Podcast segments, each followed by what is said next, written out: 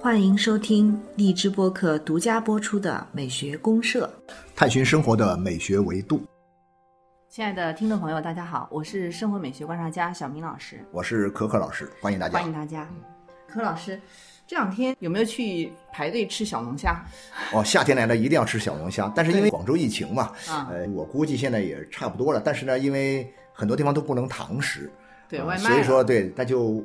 但是呢，我总觉得说夏天一定要吃小龙虾，喝冰镇啤酒。哎啊，这种感觉特别好。但是呢，因为在广州去年呢，有一个吃小龙虾的一个好地方，是长沙的一个对超级文和友开到了广州。好家伙，去年的夏天，我为了吃这个超级温和友的小龙虾，我排了四个多小时的队。哇，我没坚持下来，我一啊看到那个前面等的那个号，就我就走了。啊对对对对对，很多人就跑掉了，很多人跑掉了。对对对我说我一定要吃到，所以我也是前面已经是妥协了好几回，然后呢，我说到了第三回，我说我总之我要，我原来以为说再缓两个月，缓两个月就能 OK，、眼看夏天就要过去了，人还是特别多，但是所以说我后面我等了四个小时，我终于吃上一顿。哇那然后呢，这个今年下来，这个这边人会相对好一点点，但是据说前不久深圳又深圳深圳那家又开了，他们说更疯狂。是，我就纳闷了。你说这个小龙虾吧，其实现在很多地方都能买得到啊对吧？对包括像现在有一些这种大的那个超市里面都在现场做、现场卖。对对对你说这个文和友的他的这一块儿魅力在哪里？它的魅力其实就是一个什么呢？就是一个，呃，怀旧的场景消费。没错，它其实还不单纯只是说去吃小龙虾，你知道这个就是小龙虾的真正的销量最大的都是在线上卖掉了。啊，对对对，都是线上销掉了。啊，在线下的这种消费呢，其实里面不单纯只有小龙虾，它有各种各样的，还有一种啊场景，场景，这种旧的场景里面，你去吃一些很怀旧的，让你有一种怀旧的食物，比如说啊，你在这样一个其实是我们今天讲的是二十一世纪的啊这样一种消费社会超级发达的时代里面，可是呢，你在一个仿佛是七八十年代甚至是六七十年代的一个。一个场景情境里面。啊，然后呢，你去吃什么呢？吃的是几十年前你的爸爸妈妈，或者甚至你的爷爷奶奶他们常吃的某些这个呃旧物，呃呃旧的食物啊 啊，对对对，旧的食物那种品种，那那种感觉，而且是几代人一块儿去吃啊啊，那种感觉是完全不一样的。跟我们讲的，你纯粹是说到商店里面啊，到一些餐馆里面去吃一些啊很特别的食物，那种去追一些很热门的食物，那是不同。所以它里面我觉得更多的是有这种不是龙虾，是回忆啊，是回忆，是 是一种怀旧的感觉。啊。所以呢，这种东西里面呢，我就会发现中国这种当代的这种社会发展里面呢，嗯也很有趣的一个东西是什么呢？就伴随着我们社会生活的不断不断的发展，尤其是加速的发展，嗯，怀旧的这个潮流啊，也是一浪接着一浪，是从来没断过，从九十年代开始。是是，特别是这两年，我感觉怀旧的这个主题呢，它越来越容易变现和消费了。对啊，然后你会发现很多的这种类似的东西就会出现，比如说我们现在讲到，就说这个超级温和友哈，在这个啊广深这两餐饮边火的要这一块里面。还有包括像一些茶馆，一些老的茶馆，我就去年的时候我去那个叫什么，去这个重庆的时候，嗯。重庆那个有一个什么交通茶馆，哦，好家伙，我去看了，然后也是排了几百米长的队，嗯嗯。然后呢，我就说我就干脆不去喝茶了，啊我就不进去了，因为实在排不了，因为那天是正好又下着大雨。然后呢，我说我进去看一看，结果我一看就把我看崩溃了。那里面呢，完全是六七十年代，我好歹是六零后的人，啊然后呢，我就看那就是七十年代的生活场景，破破的、旧旧的，然后呢暗暗的，里面闹哄哄，吵得一塌糊涂。但是呢，哎呀，大家趋之若鹜，觉得这个东西好啊！在我们今天的这样一种繁华的、喧嚣的这个城市里面，啊突然有了一个六十年代的、七十年代的场景，啊，嵌入到我们的生活当中，没错，一下吸引我们的注意，这个柯老师，你觉不觉得它其实非常有美学意义？有美学意义，所以就值得我们从生活来探讨。然后你说还有什么呢？我听说这个厦门的朋友们搞了一个什么呢？叫什么旧物仓？啊，这武仓广州也有啊，广州也有。他啊原来只是想在厦门开一开，啊啊，但是后来呢，据他们说，很多地方的人去的厦门，哎呀，一看，因为厦门现在变成个很小资、很文艺的一个地方嘛，嗯，觉得这个东西很好啊。然后呢，据说这个叫什么？这个旧物仓啊，也开到了全国很连锁店啊，开成一个连锁了。是的，这个它就主打旧，然后你进去一看，全是那些以前那些什么旧东西和六七十年代那些旧东西破破烂烂的啊，感觉就是一些以前都是破烂货，都要搬家的时候都要扔掉的东西，结果他们当宝贝供在那个地方。是的，啊所以你看啊，为什么我们会去喜欢或者说喜爱在一种旧物中去寻找生活的美？这个其实啊从美学角度蛮有意思的哈可以解读一下啊，我们来探讨一下探讨可以一下解读一下。呃，这个音乐上面有音乐呢，我就想配一段这个音乐啊怀旧的用啊、就是有怀旧的音乐，怀旧的 有一段特别怀旧的音乐啊啊，这段音乐呢是这个我们讲到的，就是自从他在这个好几部电影当中，嗯，被作为电影的配乐。呃，使用以后呢，嗯大受欢迎，尤其是什么呢？被姜文用在这个《阳光灿烂的日子》里面哦，啊，马斯卡尼的马斯卡尼的这个嗯乡村骑士间奏曲啊，啊他最有名的就这段间奏曲嗯啊。这段间奏曲呢是在这个，因为他这个作品是个独幕剧，独幕嗯剧它一共有十一场啊，十一场里面呢，其中这个间奏曲呢是在第八场和第九场之间的一个间奏哦啊，就是缓缓劲儿啊，休息一下，然后再进入到换场啊，再进入到下一场一。个乡村骑士，本身是一个歌剧啊，本身是一个这个反映西西里那个地方的一个意大利西西里呃西西里对的，意大利西西里那个地方的一个什么，就是乡村生活里面的一个什么，两个男人为了一个女人而这个争风吃醋的这么一个啊，对，这么一个乡村爱情故事乡。村爱情故事，对对对，那是一个其实也蛮土味的一个乡村爱情故事啊。但是呢，就是说这个，自从配到什么呢？好莱坞电影里面，你像《教父》里面，《教父三》里面用了这个，还有很著名的什么呢？就《愤怒的公牛》也用了这个曲子，嗯然后再加上这个姜文一用，一用之后，大家哇，天哪！你一说到怀旧金曲，这首曲子绝对是 number one，称得上是啊怀旧名曲啊啊。所以说，我们就在这个《乡村骑士间奏曲》里面呢，我们来拉开我们怀旧的序幕，好吧？好的，好的，啊太好了对对对！今天一起怀旧一啊把，怀旧一下，嗯嗯，OK。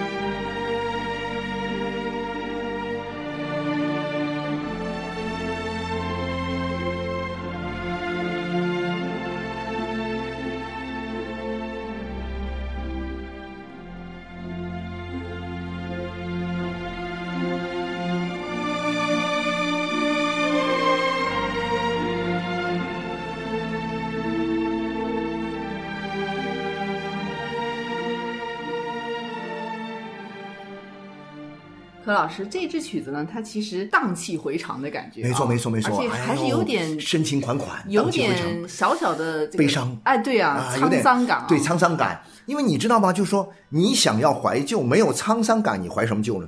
是吧？你一定要有那种哇，有那种年代感。啊，有那种时间不断被拉长的这种感觉之后，你才嗯回首望去，然后呢，一片沧桑啊，哦这种感觉才会出来，您知道哎呀，吗？我已经感觉这个美学的对对然后呢？但是事实上，在我们的生活当中，你知道吗？就是说，在我们现在的这样一种日新月异的新生活当中啊，嗯，旧的东西呢越来越少了。啊，我们生活在一个真的是变化太快啊，被无数多的新生事物环抱着的这样一个时代里面，所以旧东西就很少。嗯，所以你今天要来讲旧东西的时候，讲怀旧的时候呢，我们讲到，其实旧东西到底在哪里？嗯我们很多人都没有这个经验。所以为什么说这个像这些为我们提供旧物，嗯。然后呢，并且为我们还提供这个旧物它存放和展示的这样一个场景的环境的，嗯，这种商家他肯定会受欢迎啊。啊，啊，对，那这里面就逼得我们去思考一个问题，就是说，在一般的来讲，对我们社会生活的这种发展当中，在我们每一个人的这种成长的经历当中，就说肯定是当然是以追新主义为主。嗯，好，我们要创新，我们要奔向人生新境界啊，我们要创造人生的这个新业绩啊，我们等等等等，我们都是创新是人生的一个重要主题。但是呢，旧东西我们又不可缺少。那为什么我们不可缺少这些东西？就它肯定是有它的美学价值的。没错没错。所以我觉得我们可以先来聊一聊这些旧东西有什么是的啊美学的价值啊，是的各种各样的旧东西哈。嗯对，先把这个目光我们先放到旧物上面来。嗯，对，我们先来聊一聊，比如说当下这么受欢迎都是一些什么样的旧物，什么样的？旧物？对然，后这些旧物美在哪里？对，就为什么会这么受到你发现没有？就是大家的追捧？这种旧物呢，嗯它很多时候更像是什么哈？就是我发现这两三年来出现的这些旧物啊，或者不是两三年，至少是三五年左右吧。嗯，这些旧物呢，通常是一些什么呢？是我们以前生活的日常生活当中的一些日用品，对这样一些旧物。对对对对，这种旧物呢，它就跟我们讲的以前，我们讲，哎呀，我们也会去博物馆里面看文物，嗯看那个古老的一些艺术品，啊不一然后样，那完全不一样啊！那些东西都是多高级的东西啊，对对对对对吧？那些东西其实它是旧物，嗯但是呢，它不太容易唤起我们每一个普通人的一种日常生活里面的怀旧的这种情绪，。对哎它跟生活的紧密度没有那么好，对往往是这种越是稀松平常的东西，啊，稀疏平常的东西，越是能够让人产生这种共鸣和回忆，对对吧？对对对，所以说你看哈，这些东西呢，呃，这种旧物之美啊，它给我们感觉是说，哎，有一种时间停留在上面的感觉。对了，它实际上是什么呢？你别看它是个旧东西，但是呢，随着时间的发展，啊，像时间的河流不断的往前走，它其实表面上看它似乎不会留下什么东西，嗯，但是呢，它会把很多的东西留存在这个物件上。对，这个物件就是，那我们只能抽象的说，哎，其实就是时间，其实它是停留在啊这些物件上的。对，它等于是一个时间的停驻，而这个时间停驻里面呢，又饱含有你的一种记忆和经验的东西，没错，没错，，没错，啊就产生美学了。这种就是有一种美学了。啊我记得柯老师，我不知道您有没有印象，像小时候我们那时候还有人用那个石磨子啊、用石磨，对就是磨豆浆，因为现在家家户户豆浆机的嘛，但是那时候我们小时候是石磨子。对，哎，我记得那时候我们有一个朋友，他就很喜欢去收集这个东西，嗯，收集这种石磨子，然后做装饰，你知道吧？因为现在也不可能拿它去磨豆浆了，但是呢，会把它放到一个玻璃的这个罩子里面啊，对，感觉像什么神品一样去供着它。对，就是它装饰。因为这样可以唤起它的某些过去生活里的很多很美好的感受。是的，是的。然后这种东西呢，它可能随着时间，如果说你没有这种东西，你想过去，过去是空的，对，但你必须有一个实物在这里。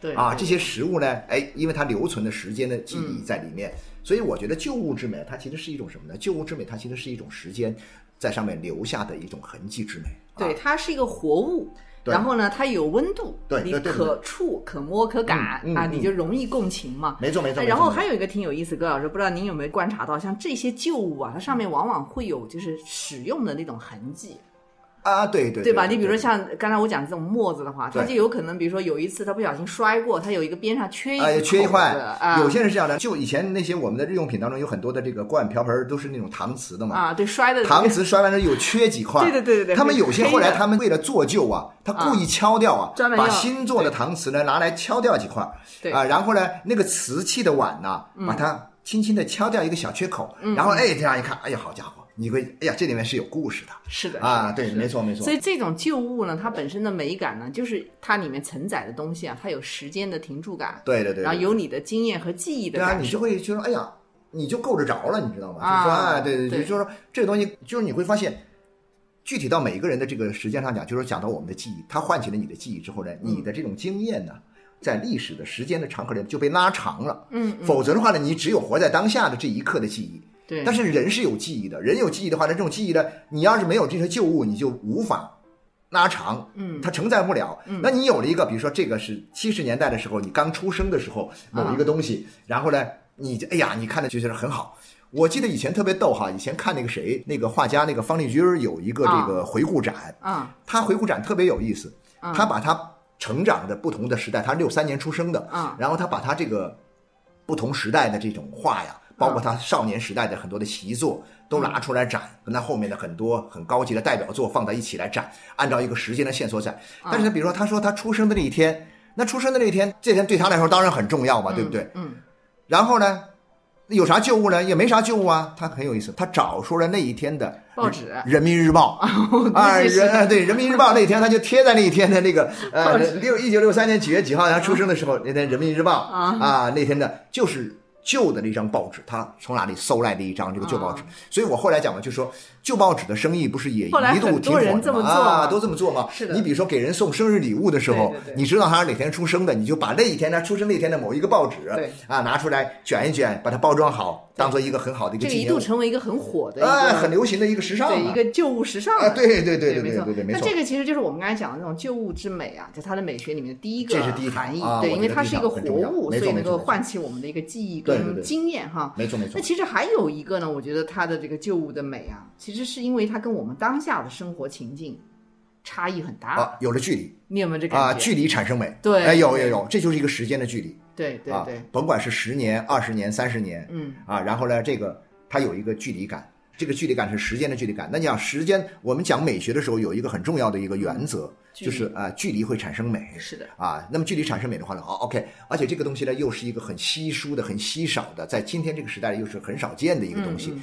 你突然它具备了一个要素，就是一个时间的一个距离的跨度，嗯还具有物品的一个稀有性的一个要素。那物以稀为美和这个距离产生美这两个因素加起来，OK，这个东西一定就是美的了。是的，啊是的，而且很多时候呢，它还有一点呢，就是它已经去掉了它的功能性的要素。啊，没用了。就像你刚刚说的这个变成石这个装饰的了石墨，这个石墨它没用啊，但是呢，它它可以放在这里面，突然一下这个氛围就不一样。啊，。是啊，它可以造成一个环境，就是待会儿我们会聊到这个叫什么，包括像这种超级文和友他们这种东西，包括像旧物仓这个东西，它其实不单纯只是一个纯粹的旧物，对，它一定要营造一个场景。嗯。那这个场景它有一个氛围。嗯，啊，这个场景的氛围很重要。是的，啊，单靠一件物品是出不来，它要好多物件放在一块嗯儿，它设计出一个怀旧的一个场景啊，在这个场景里面，然后呢，这个场景呢，它因为有了距离，所以我们去看它的时候呢，就把这个功能性的东西给它啊过滤掉了。对，功能性很多消解掉啊，。消解掉了就没有了。另外呢，你透过这个东西就可以起到一个什么样的作用呢？嗯就可以起到一个哎，你可以反观今天的一个作用。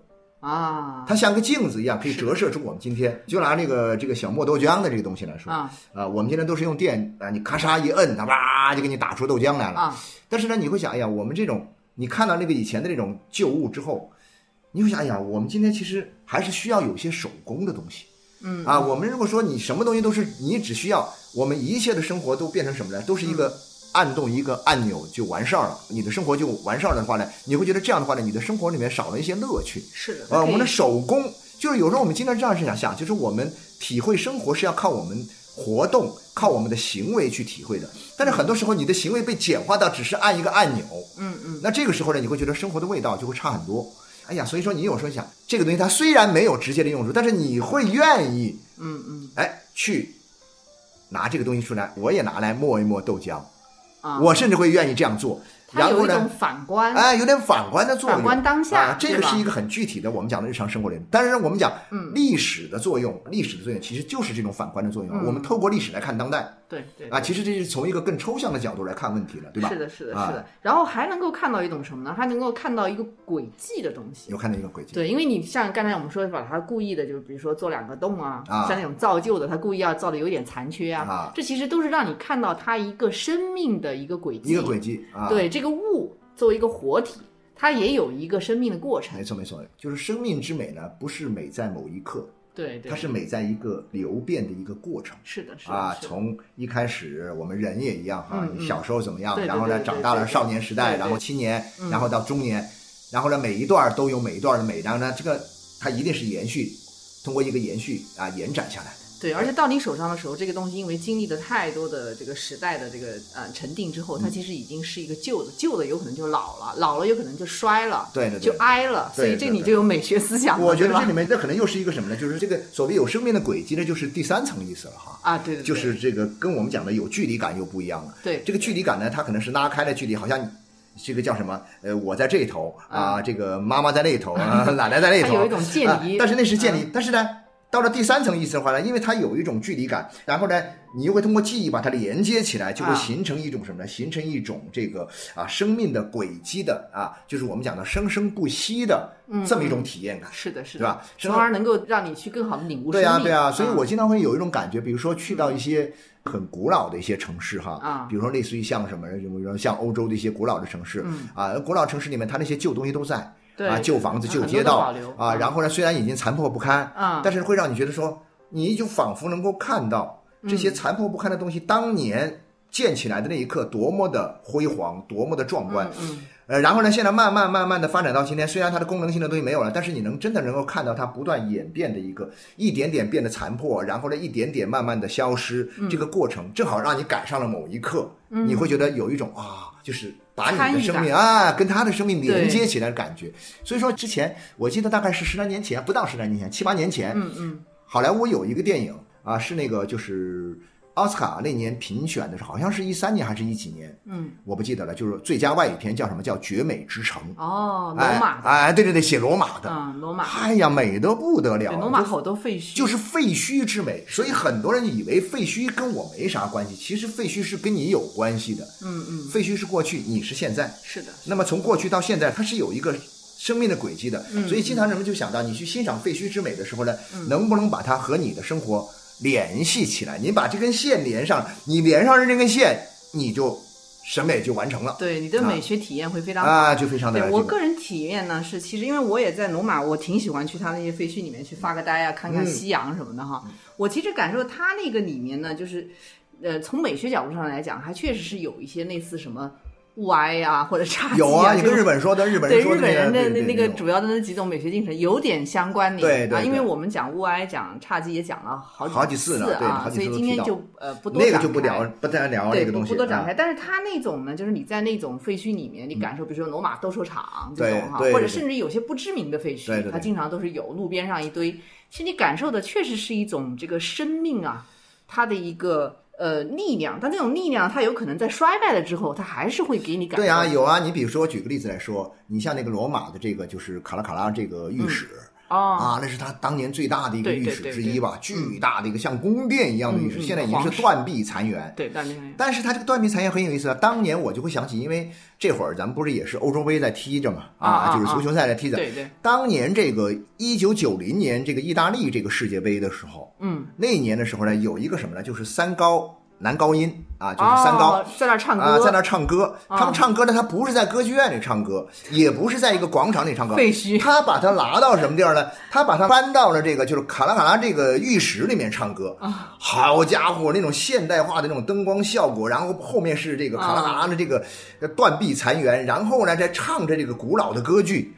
好家伙，你觉得这个生命真的是在延续的感觉是啊，是啊，是啊，就我听说，好像是一九六零年还是六几年的那届，这个、嗯呃，也是罗马还举行过一次奥运会，他很多的比赛就直接放到这个卡拉卡拉浴场里面在比呀、哦，你就发现这些旧物，它实际上它是在用的呀。对对，他不担心文物的问题。对呀、所以你会发现，前面我们在讲的旧物之美，它可能体现为一种什么呢？一种这个就是呃旧的功能性的一个衰竭，就是我们现在已经不会在这洗澡了啊啊那个浴室的功能已经啊已经那个什么了。对但是在人们的这种这个怀旧的过程当中，它又赋予了它新的功能。是是。啊，就是很好玩儿。所以说，我们接下来我们可以聊聊，哎，你看看当今这个时代，为什么讲到嗯。在互联网的时代，现在突然这么怀旧的浪潮啊，一个新浪潮，怀旧的新浪潮又出现了。是，啊。其实不仅怀旧是美学，它其实在现在当下这种商业社会里面，它其实也是一种消费的啊。经济学的概念啊、我就觉得现在的这种，现在我们讲怀旧了，很多时候是一种什么？是一种商业化怀旧。对啊，是一种商业化怀旧，它有是一种资本在后面对对，这种商业化的东西怎么会产生一种价值呢？是透过你的一种怀旧场景中的沉浸式的体验来完成的。嗯所以呢，它也是一种沉浸式怀旧。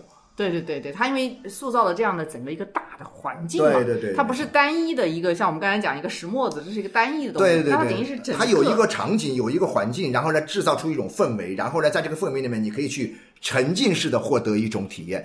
以前我们讲，就是说，很多时候我们一早就看旧东西啊，我们去博物馆里也去喜欢去看旧东西啊。嗯。但是博物馆那个环境呢，是一种什么？是一种观看式的，它是隔离的啊，隔离的那些东西都放在柜子里面，放在玻璃里面，然后呢，你又触摸不了，又碰不了，然后呢，都是各种工作人员站在边上哈，你稍微的凑近一点，叭，那个电铃就响了那种感觉哈。但是这个场景不一样，这个场景就是一种高度日常，我们刚刚就讲到日常生活化的场场景，在今天大受欢迎啊，非常受欢迎。所以这个怀旧其实蛮有意思的。对啊，啊，我们可以聊一下，就是对怀旧美学也好，或者我们说怀旧消费也好，哈，那为什么它能够打动到你？我就说啊，这个里面这里面其实有一个东西蛮有趣哈，因为我前不久刚看了一本书，我也在这个节目当中也顺便给大家推荐一下，嗯，就是是一个英国的一个剑桥大学的一个历史学教授啊，叫这个普勒姆。普是这个普通的普，勒是这个啊勒令啊悬崖勒马啊那个勒啊母呢是一个这个河姆渡啊母一个女字旁一个母亲的母啊普勒姆教授啊他写了一本书叫《过去之死》。啊，过去之死啊，对，这种名字听起来挺吓人的啊，过去之死。因为我看了，我觉得这个标题很好，所以我就拿来看。然后我看完之后，我觉得哎呀，写的特别好，是什么呢？因为它跟我们今天聊的这个问题啊特别有关系。啊，你都知道，就是说，我看了这本书之后，首先呢，你就会发现有一个什么样的情况呢？在人类历史的文明的发展过程当中啊，其实有相当长一段时间里面，嗯，人们是不怀旧的。因为当时没有那么多的更替，对？因为对，因为对对对，没有新的，这不大家觉得说，哎呀，我们今天的生活跟昨天生活其实也差不多呀，社会跟后天生活差不多，它其实稳定的保守的社会形态里面，相对来讲怀旧的这种事情会就不太怀旧，少一点，因为觉得说对我过的生活跟我爷爷过的生活，跟我爷爷的爷爷过的生活也没什么太大区别，嗯所以就很自然的就这么走。嗯，最早出现怀旧的时候，大概是什么呢？就说，哎，其实是什么呢？就是人类开始创造新世界的时候，工业革命其实最明显的就是工业革命。啊，工业革命出来的时候，然后呢，这个时候呢，嗯人们就发现，呃，这个改变了，改变了，过去没啥用了，哎呀，生活哎呀，全部改生活变全部改变。啊所以说，这个普罗姆教授他说了一些话，我觉得说的特别有意思啊，啊给大家啊念一段他说的这个话。嗯，这个普罗姆教授在这个书的开头，他说了这样一段话，他说，工业社会跟商业社会、手工业社会和农业社会不一样。嗯。啊，工业社会呢不需要过去。啊，啊，工业社会的知识就是智慧的智，这个知识的识啊，智识和情感导向是变革和呃这个发展，而不是守成啊是投资和消费。所以在这种情况之下呢，过去啊，但过去它确实存在呀。嗯嗯。那过去它它会变成什么呢？就是在这种不断创新、不断变革、追求变革的年代，追求我们去创造新生活的年代里面呢，过去它就会沦为什么呢？沦为一种好奇的、怀旧的，或者是情感主义的诉求对象。啊，他讲的这个就是适用于我们当下，那就是它就是一种很有美学特征的东西。对它实用性不强，或者说它的实用性是为它的审美性服务的对，主要就是审美性啊，还是审美，就是满足你的情感需要是。的，目前剩下来怀旧这个事情，对主要是用来审美了。对，所以这整个的工业革命，从十八世纪开始的工业革命，一直发展下来，到今天这样一个信息革命时代，大概两三百年时间里面，嗯，人类不断高歌猛进呐、对对。啊，高歌创造了一个全新的世界。对，那这里其实各位老师，我有一个问题哈，那实际上在我们当下这种互联网时代的话，还是跟工业革命的这个时代，就工业社会的时代来讲的话，还是稍微有点稍微有点不一样，区别，因为太快了。对对对，对你比如说工业革命刚开始，或者工业革命成功了两百年啊，那这样一个时间的点的时候，社会确实也在变，嗯。但是绝对没有现在这么快。那现在有可能一年一变，但是我说一年一变啊，不是以前老说嘛，这个各领风骚，这个几百年还是什么的，是吧？哈啊啊对，这个江山代有人才出啊，各领风骚数百年 啊啊，这种说法啊，赵毅这个说法，清朝的啊，呃清朝那个时候，你们觉得说一个牛人可以引领风骚数百年，现在不可能了，现在啊，数百天都难呢。数百天都难吗？数百天都难啊！那就是就算你特别牛的人，可以有数百天。所以像什么张爱玲什么说，为什么要说成名要趁早？要趁早必须趁早。然后呢，你会发现各种各样的说，互联网时代，互联网是有记忆的，但互联网的记忆呢，大概比那个鱼的记忆也就只有几秒，几七秒吧，对比鱼的记忆可能长不了多少，我觉得。那么，所以在这种情况之下，它互联网的更替快，你知道，更替快的话，它需要有什么呢？它需要有一个东西，需要有资源，对需要有资源。那需要有资源的话呢，互联网本身又不是一个创造性的东西。我互联网从来不生产任何东西，你发现没有？嗯，虚拟世界，对对，它是一个虚拟。互联网是一种机制，它不能够生产东西。工业革命生产了好多东对西啊，农业文明它也生产东西，工业生产更多的东西。嗯工业革命可以利用它生产的东西去构建一个全新的世界，比如说我们生活的城市，嗯，全是我们造出来的。啊，就 OK 了。那你乡村的东西有用没用？那只有情感上有用，审美上有用。但互联网的时代呢，我也要更新，对不对？但是我更新我自己没东西啊，我只能用现成的东西。啊，所以你发现没有？所以互联网的时代呢，它其实是让什么呢？让这种怀旧的以前是更多的是偏重于审美的，嗯，这样一种怀旧的资源呢，在今天这个时代不仅具有审美，而且它还要让这种审美的东西更具有商业实用价值，啊就是满足人们的消费实际的消费需求。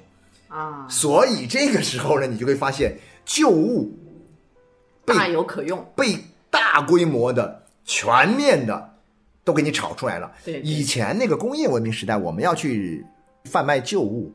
我们还要去找一些有价值的、好的、高级的东西，对不对？啊，那个说是你一般的这个古代的那些床还不行，我非得要明式家具。你说我是民国的不行，你说我是清朝的那也一般，嗯但是你必须是明式的，你甚至给我弄几个宋朝的这个啊这个床榻出来，那可了不得了。嗯，那以前是讲这个东西，可是今天呢，我们一开始聊到说这些旧物是什么呢？它的特点是什么？日常生活里的瓶瓶罐罐，只要有年头，我都可以把它拉出来翻炒。嗯嗯，然后呢，就去什么呢？就去搭建很多以旧物去搭建很多我们日常生活的很多的这种怀旧的场景。然后呢，我互联网呢，再来什么呢？再来消费它。嗯，然后你就能看到，在今天这个时代里面，所以这你说也是我们今天这个时代的一个特点啊，是一个很明显的一个。对，所以我觉得。“过去之死”这个词好像更适用于我们当下这个时代。没错没错，但是其实这个死了，我把它理解为一种更深的另外一个层面的死，就是说是那种什么呢？就是说，其实是过去你都把它给用残了的感觉。我是这样来理解过去之死的，嗯，就是说不是说像以前理解过去之死的，可能是说啊，过去都用不着了，让它自生自灭，丢在一边，没人搭理它，嗯啊，蒙上灰尘，然后呢，慢慢的死去。消失在历史的长河中，嗯。但是呢，今天我认为过去之死呢，可能在互联网时代的过去之死呢，可能会把它用残，啊 啊，就是你把它给用尽。用尽，啊，把它给用死。那这里面我就会想到一个词很有意思，就是那种所谓的集体记忆。我们现在在消费集体记忆，啊，对，这个集体记忆它其实是跟我们的这个共情有很大的共情有很大关系就是我们一起对这个物对啊物件产生的旧物产生的对我就会发现，在这个叫互联网时代的这种通过这种旧物所搭建的这种消费场景，然后来唤起我们的集体记忆，然后来进行一种呃消费和变现，嗯然后这种记忆呢。作为一个集体的记忆的，它的那种形态跟以前的那种集体记忆的形态有点不太一样。啊。以前的集体记忆的，可能是某一类人，比如说啊，我们都是知青，啊。然后我们回来，我们都啊很怀念知青那段岁月啊，然后我们一起去旅游，我们一起这怎么怎么样。啊，这就是很多这种，然后或者说是我们是哎同学会啊，嗯我们在一个大学里面曾经一起生活了四年，然后我们经常要搞同学会，大家怀怀旧。是某一类的群体，但今天你发现没有，在这种互联网时代的共情场景里面，因为今天这个时代里面的消费的主力是什么？是年轻人。嗯，年轻人这里面就呈现出一个特别好玩的现象，就说年轻人他又没有经历过六七十年代，嗯，他们都是九零后啊，穿越是吗？然后就对这个给他们提供一个穿越的场景，啊在穿越的场景里面，他能够和什么呢？和他的父辈啊，进行一个什么呢？情感的交融和对话对话、啊，所以他的父辈呢啊就是回忆，回忆。他们就是穿越他们是穿越，然后呢共情，共所以呢，今天这个时代的这个所谓的这种这些旧物所唤起的这种美的这种集体记忆之美啊，更多的是什么呢？更多的是一种带有一种时间感的，就是我们通常讲一个学术性的词儿叫什么？叫历时性。啊啊，叫它不是说我这只是一个小圈子里的人，我是几代人之间进行一个情感共鸣的一种啊一种唤醒。这从正面来讲，这是挺利于这种代际间我的沟觉得其实通和挺好的啊交流的，。以前的时代里面，就是说爷爷去爷爷的地方，你比如说，我举个例子来说哈，就是以前我们说这个，哎呀，老人家都喜欢去什么呢？都喜欢去喝早茶，年轻人早上起不来，嗯我就不喝早茶了。但是呢。后来说喝早茶情况也发生变化了，以前喝早茶呢是在那种很街坊的那种店铺里面啊，小茶馆里面喝早茶。后来呢就到了那种比较高级的场所里面，那种高级的场所呢也与时俱进，搞得很新，搞得很酷，搞得很时尚。但现在不一样啊，现在就说我让你什么呢？到六七十年代，你爷爷奶奶他们，或者说你父母当年他们喝早茶的地方去，几代人同时喝早茶，啊那带来这样一种什么呢？一种集体记忆的这样一种共情效应。啊，那这种东西大家也觉得，因为年轻人好奇呀、年轻人好奇，嗯啊、年轻人喜欢追新逐异的东西，所以在这个意义上讲呢，旧东西又转化为新东西了。是它这种怀旧呢，它其实本身所投射的东西就是跟好奇心、跟情感诉求没错，是有巨大的关联。。对对对，特别是我们说到工业革命之后的这个时代，它基本上就是说已经消解了这个功能以后嘛，对就只剩下审美。这审美指向的主要就是好奇啊啊，对的然后情情感寄托啊对对对对情感诉对对对对求或者情感寄托，就然后差不多是这样的。然后在这个过程当中，就说你就会讲到，哎呀，这种美的体验就会出来。哎，你觉得是，哎呀，生活蛮有意思的不？对啊，生活很丰富，很美好。然后呢，这个几代人能够其乐融融、美好生活的这种体验，你就对油然而生。对，不而且因为跟你当下的生活情境呢又分离开来，有差异感，对差异感，好像另一个世界一样。对对对对对所以你会穿越进去以后，穿越对啊，就是我觉得也有审美体验你给大家一种穿越的可能性。年轻人喜欢玩穿越嘛，是吧？哎，对，老年人，所以说你发现怀旧同样是怀旧，在今天这个年代里面，连老年人都一起穿越。啊，对吧？老年人、中老年人，他们也和年轻人一起，大家一起来穿越。嗯所以呢，我觉得这种东西呢，其实它的一种商业化，嗯我觉得从这个意义上讲呢，还做的比较成功啊。现在对，啊是的，其实确实成功。现在这种怀旧商业化，你看文和友是我们一开始就讲的，就是它是一个很成功的例子。其实不仅如此，对餐饮上面呢还有很多这样的打着这个蔚然成风，蔚然成风，真的是蔚然成风。各种各样的细节上，其实都书店呐，对吧？对，没有，有那种所谓的那种旧书店哈然后旧书店的玩法又跟以前的旧书店的玩法不一样的。就以前嗯旧书店玩法就啊，把很多的旧书摆在那儿。啊现在旧书店人家跟你玩各种游戏，跟你玩盲盒啊，用盲那个来结合配起来啊，来配书。还有，我觉得现在年轻人结合了很多这种做法来，我觉得真的是怀旧进入到一个新时代。但是呢，至于这个东西能维持多久，好像还很难说，因为对刚才这个小明老师你也说了？对对对，更替太快了。对但是呢，没关系啊，咱们是来一波，咱们赶上一波呗，是吧？那这所以说你不要错过啊。所以我觉得这个也就是说，它最大意义上也就强化了我们对当下的一种体验。对啊我们最后看看柯老师把那个怀旧名曲啊，怀旧名曲，我们听一下这首曲子的，刚刚听的是这个间奏曲，我们现在听一下这首曲子的这个序曲。啊啊，这这个啊乡村骑骑士的序曲，其实说起来应该是先听序曲，再听间奏曲。但是呢，因为间奏曲大家很啊太有名了，所以咱们必须要用来镇镇场子，铺一下。然后现在我们再回过头去，我们来听一下序曲，你会发现其实后面的这个间奏曲里面的很多的情绪，其实在序曲里面都已经打下了伏笔了。啊，好的好的好的那我们就在这种怀旧的啊这样一种充满了历史的记忆感的这种嗯。体验当中呢，结束我们今天的这个聊天儿啊，好，接着我们今天愉快的聊天，很，愉快，很愉快，其实很愉快，略有一点点伤感，但是呢，还是很美好啊对，很美好，嗯，好，谢谢大家，好，谢谢大家，嗯，再见。